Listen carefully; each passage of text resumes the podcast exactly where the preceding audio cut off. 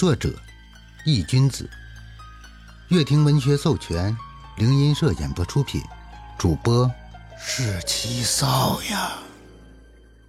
第六十六章城隍庙。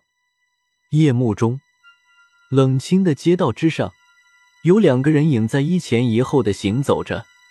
月光下，将后面的一个人的影子拉得很长，很模糊。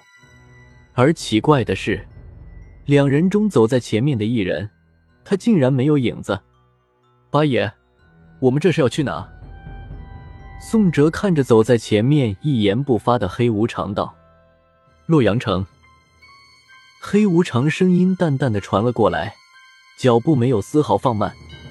洛阳城，有这个地方吗？宋哲闻言一愣，同时脑海中迅速浏览了记忆中的所有城市，就是平阳市。黑无常扭过头，看向了宋哲，有些无语。平阳市。宋哲闻言心头一震。平阳市这个地方包含了太多的回忆。宋哲一生的碌碌无为，到死后成为阴阳令的主人，再到借尸还魂，然后直至今天世事无常。现在，他又要回到了那个充满回忆的地方了。时间总是变幻无常，这句话说的很不错，因为你永远不知道将来会发生什么。比如，你现在活得好好的。但是你永远不知道，下一秒你走在街上，会不会发生什么意外？生命无常，时间也是。有什么问题吗？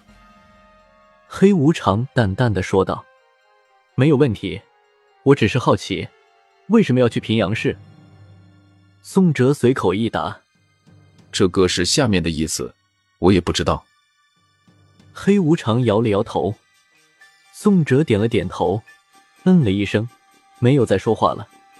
他在想，想要不要将那一天晚上发生的事情告诉黑无常。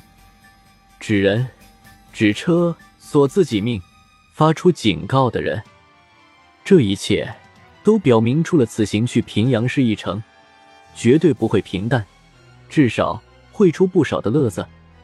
想了想，宋哲还是没有选择告诉黑无常，因为这件事情本就是针对自己的。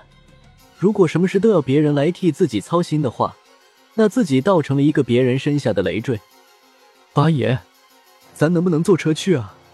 这距离平阳市可有十万八千里啊！您就不累吗？宋哲走的腿有些发酸，不能坐车，徒步。黑无常依旧是健步如飞的走着，没有理会宋哲的抱怨。为啥？无可奉告。可是我这身板遭不住啊！你屁话怎么这么多？最终，黑无常为了照顾宋哲的小身板，一路走走停停，导致行程速度慢了很多。即使如此，也在不断的离市中心越来越远。一阵微风吹过，卷起地上的落叶，发出了沙沙的声响。宋哲侧目，远远看去。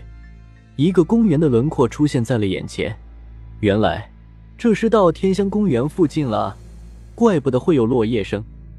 想到天香公园，他就想到了那个距离天香公园还有一段距离的烂尾楼，自己第一次和鬼打交道就是在那里发生的。好巧不巧，最悲催的是烂尾楼中的鬼竟然是个红衣厉鬼，差点让他小命交代在那里。随着时间的推移。宋哲距离天香公园也越来越近了。嗯，就在这时，黑无常发出了一声轻咦，脚步突然停了下来，扭头看向了天香公园的深处。怎么了？宋哲皱了皱眉，顺着黑无常的目光看了过去。不知道是不是错觉，宋哲隐约看到一个白色的影子在天香公园树林里一闪而过。喂。一个小小的游魂路过罢了，黑无常淡淡的说道，接着扭回了头，冲着宋哲道：“继续走吧。”宋哲挠了挠后脑勺，有些疑惑，但也没有多想，或许真的是一个路过的游魂吧。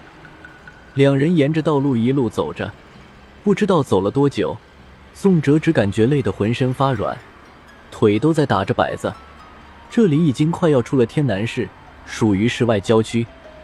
眼瞅着天就要亮了，黑无常看着逐渐变亮的天色，皱了皱眉，四下看了看，突然冲着宋哲道：“西边是不是有个城隍庙？”宋哲闻言摇了摇头：“我不知道，咱没出过远门，咱也不敢说。”那就没错了。黑无常嘴角勾了勾，话音刚落，黑无常一把提起了宋哲的衣领。还没等宋哲反应过来，身影便化作一道残影，向着西边奔了过去。哇，慢点！宋哲话都说不利索了，身边的景物向着后方急速的倒退。宋哲被风刺的，只感觉怀疑人生。这速度，非一般的感觉。莫约一分钟后，黑无常终于在一个破旧的庙前停了下来。他将宋哲放了下来。打量着眼前的庙，嘴角微微上扬。城隍庙。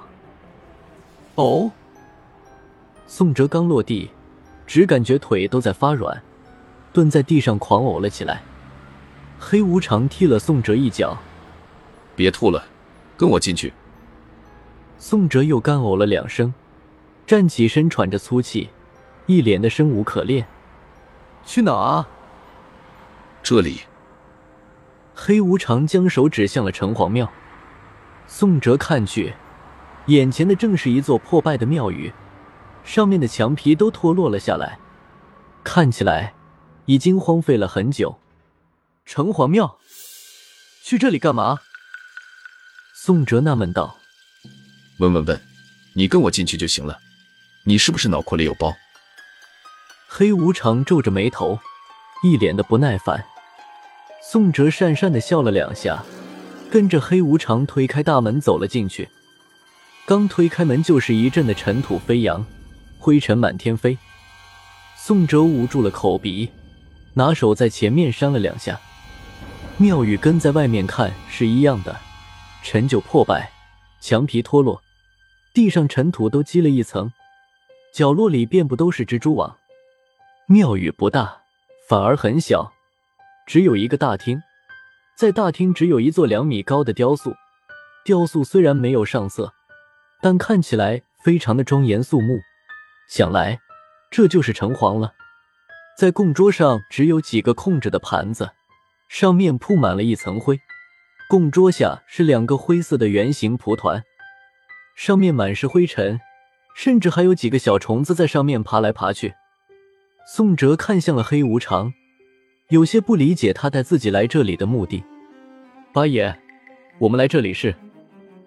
黑无常淡淡道：“金生，你退到一边看着就行。”宋哲点了点头，脚步退了退，距离黑无常稍微又远了几分。城隍，我是范无咎，借你的妙一用。黑无常手上的动作在飞速的变换，掐着一个个奇怪的手势。闭上了眼睛，低声道：“就在黑无常刚说完这句话，一阵风突然从外面吹了进来，紧接着，宋哲隐约听到了有一个声音在庙宇里响了起来：‘准了。’”本章已播讲完毕，感谢您的收听。